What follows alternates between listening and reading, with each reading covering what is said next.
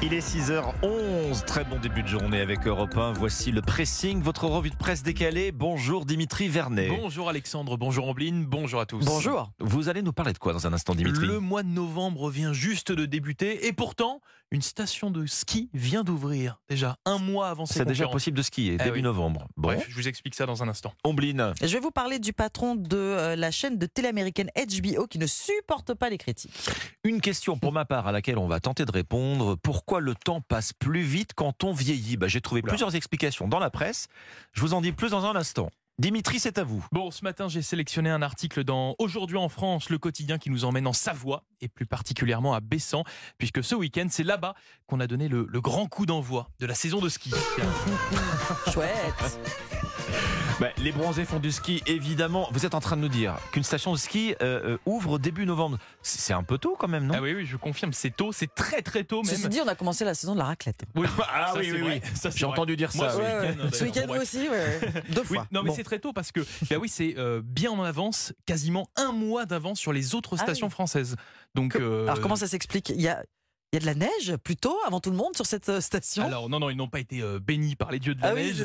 Comme toutes les autres stations, quelques flocons sont déjà tombés, mais en quantité insuffisante pour ouvrir Bah les oui. pistes. Donc non, c'était pas ça. Cette station a en fait pu ouvrir car elle a stocké de la neige durant tout l'été grâce à une technique nommée le snow farming. Oh là, Snow traducteur. farming. Traducteur. Qu'est-ce Bon. que ça veut dire ça, Euh, snow farming? En fait, très simplement, c'est une technique de conservation de neige venue des pays scandinaves. Technique assez simple qui consiste à faire au printemps un gros tas de neige. On met, voilà, on met beaucoup de neige, plusieurs mètres cubes. Mais il faut un gros frigo alors. C'est alors non, on recouvre la neige ensuite d'un isolant naturel, Ah donc là oui. de la sciure de bois en l'occurrence. Et puis après on attend, on attend que les températures baissent à nouveau. Et puis voilà, on récupère la neige. Et c'est c'est cette technique qui a permis bien d'avoir de la neige en stock dans cette station. Alors vous vous en doutez, en quantité quand même assez limitée. Ah oui. Euh, seules quelques pistes de fond, de ski de fond ont pu ouvrir. Mais bon, j'ai envie de vous dire, c'est C'est déjà, déjà ça, bah et, ouais. et je ne sais pas vous, mais moi ça me donne envie de repartir au ski. hein. Pays merveilleux Bon, bah alors, pas, pas, pas sans mauvaise expérience de ce type, hein, euh, sans rester coincé sur le télésiège C'est vrai. après la fermeture des, des remontées mécaniques. Moi, j'ai donc alors une question à laquelle je, je- je vais essayer de, de répondre. Ah. Est-ce que vous avez cette impression parfois que les jours, les mois, les années s'enchaînent, que le temps Ah accélère oui, oui. Ah oui, Bien sûr, alors, je, vous vois, je vous vois déjà Non, mais- les complètement 18 ans paraissent si loin.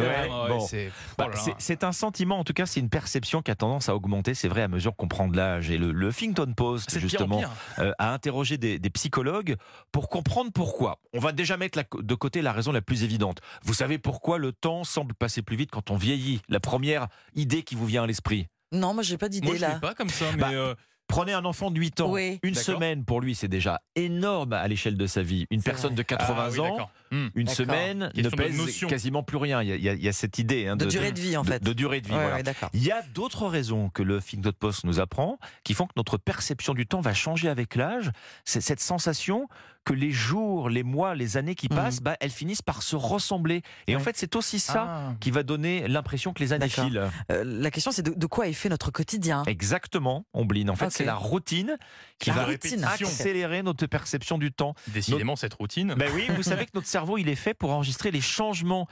Un changement, en fait, Mhm. c'est un jalon dans votre mémoire, un jalon temporel. Donc, en, en gros, l'absence de changement dans votre vie va Bah, forcément. ouais. La perspective du temps passé. Chez les bébés, les bébés, ils ont tout à découvrir, ils ont tout à, Oui. à- à- à enregistrer. Leur cerveau est très vite entraîné à recevoir plein de nouvelles images. Mais en fait, quand on arrive à l'âge adulte, leur- le cerveau reçoit moins d'images qu'il a été formé à l'origine Oui, oui, oui. pour, pour en imprimer en fait. Et, et donc c'est ça aussi qui va donner l'impression que le temps passe plus vite. Pas seulement le fait qu'une année, c'est une plus grosse fraction de vie euh, à 8 ans qu'à 80 ans. La conclusion, Hmm. vous savez quoi faire Ah pour oui. ralentir le temps On casse la routine, on innove tous les C'est jours. ça, on- exactement. On fait toujours Voilà. des choses différentes. Voilà, vous mettez de la jour. variété dans votre quotidien, vous expérimentez, vous rencontrez, vous changez. En gros, une période riche en expériences nouvelles va vous redonner l'impression que Mm. le temps s'étire. C'est Voilà. noté. C'est Voilà, noté, voilà, vous savez ce qu'il vous reste à faire. Très bon conseil. Ombline. La critique est difficile hein, pour euh, tout le monde, mais nécessaire pour s'améliorer, notamment se dépasser. Elle est essentielle dans le domaine culturel. Certains, cependant, la supportent moins que d'autres et redoublent d'inventivité pour la contre mètres carrés. C'est la petite histoire des pages euh, économie du Figaro. Euh, celui qui n'a pas voulu jouer le jeu de la critique s'appelle Kazé Bloys. Il était le directeur des programmes originaux de la chaîne HBO, chaîne américaine prestigieuse. Pour ces séries, oui. euh, À qui on donne notamment Sex and the City Eh oui. ou euh, Game of Thrones. Kazé Bloys n'aimait pas bien qu'on dise du mal des programmes diffusés sur HBO. Qu'est-ce qu'il faisait pour, euh, pour faire taire les critiques? Alors la bonne vieille méthode, Dimitri, de décrédibiliser l'auteur des critiques, les auteurs des critiques. Une enquête du magazine Rolling Stone révèle qu'il a ordonné la création de faux comptes sur les réseaux sociaux pendant la pandémie.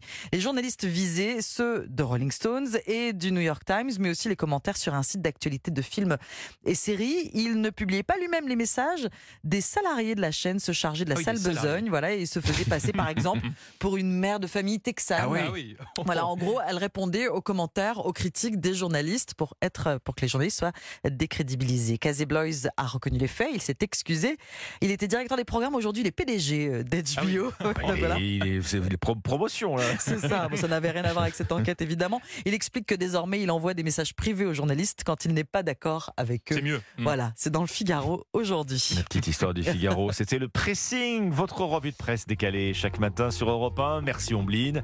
Merci Dimitri À demain. Vernet. À demain. Et à demain, Dimitri.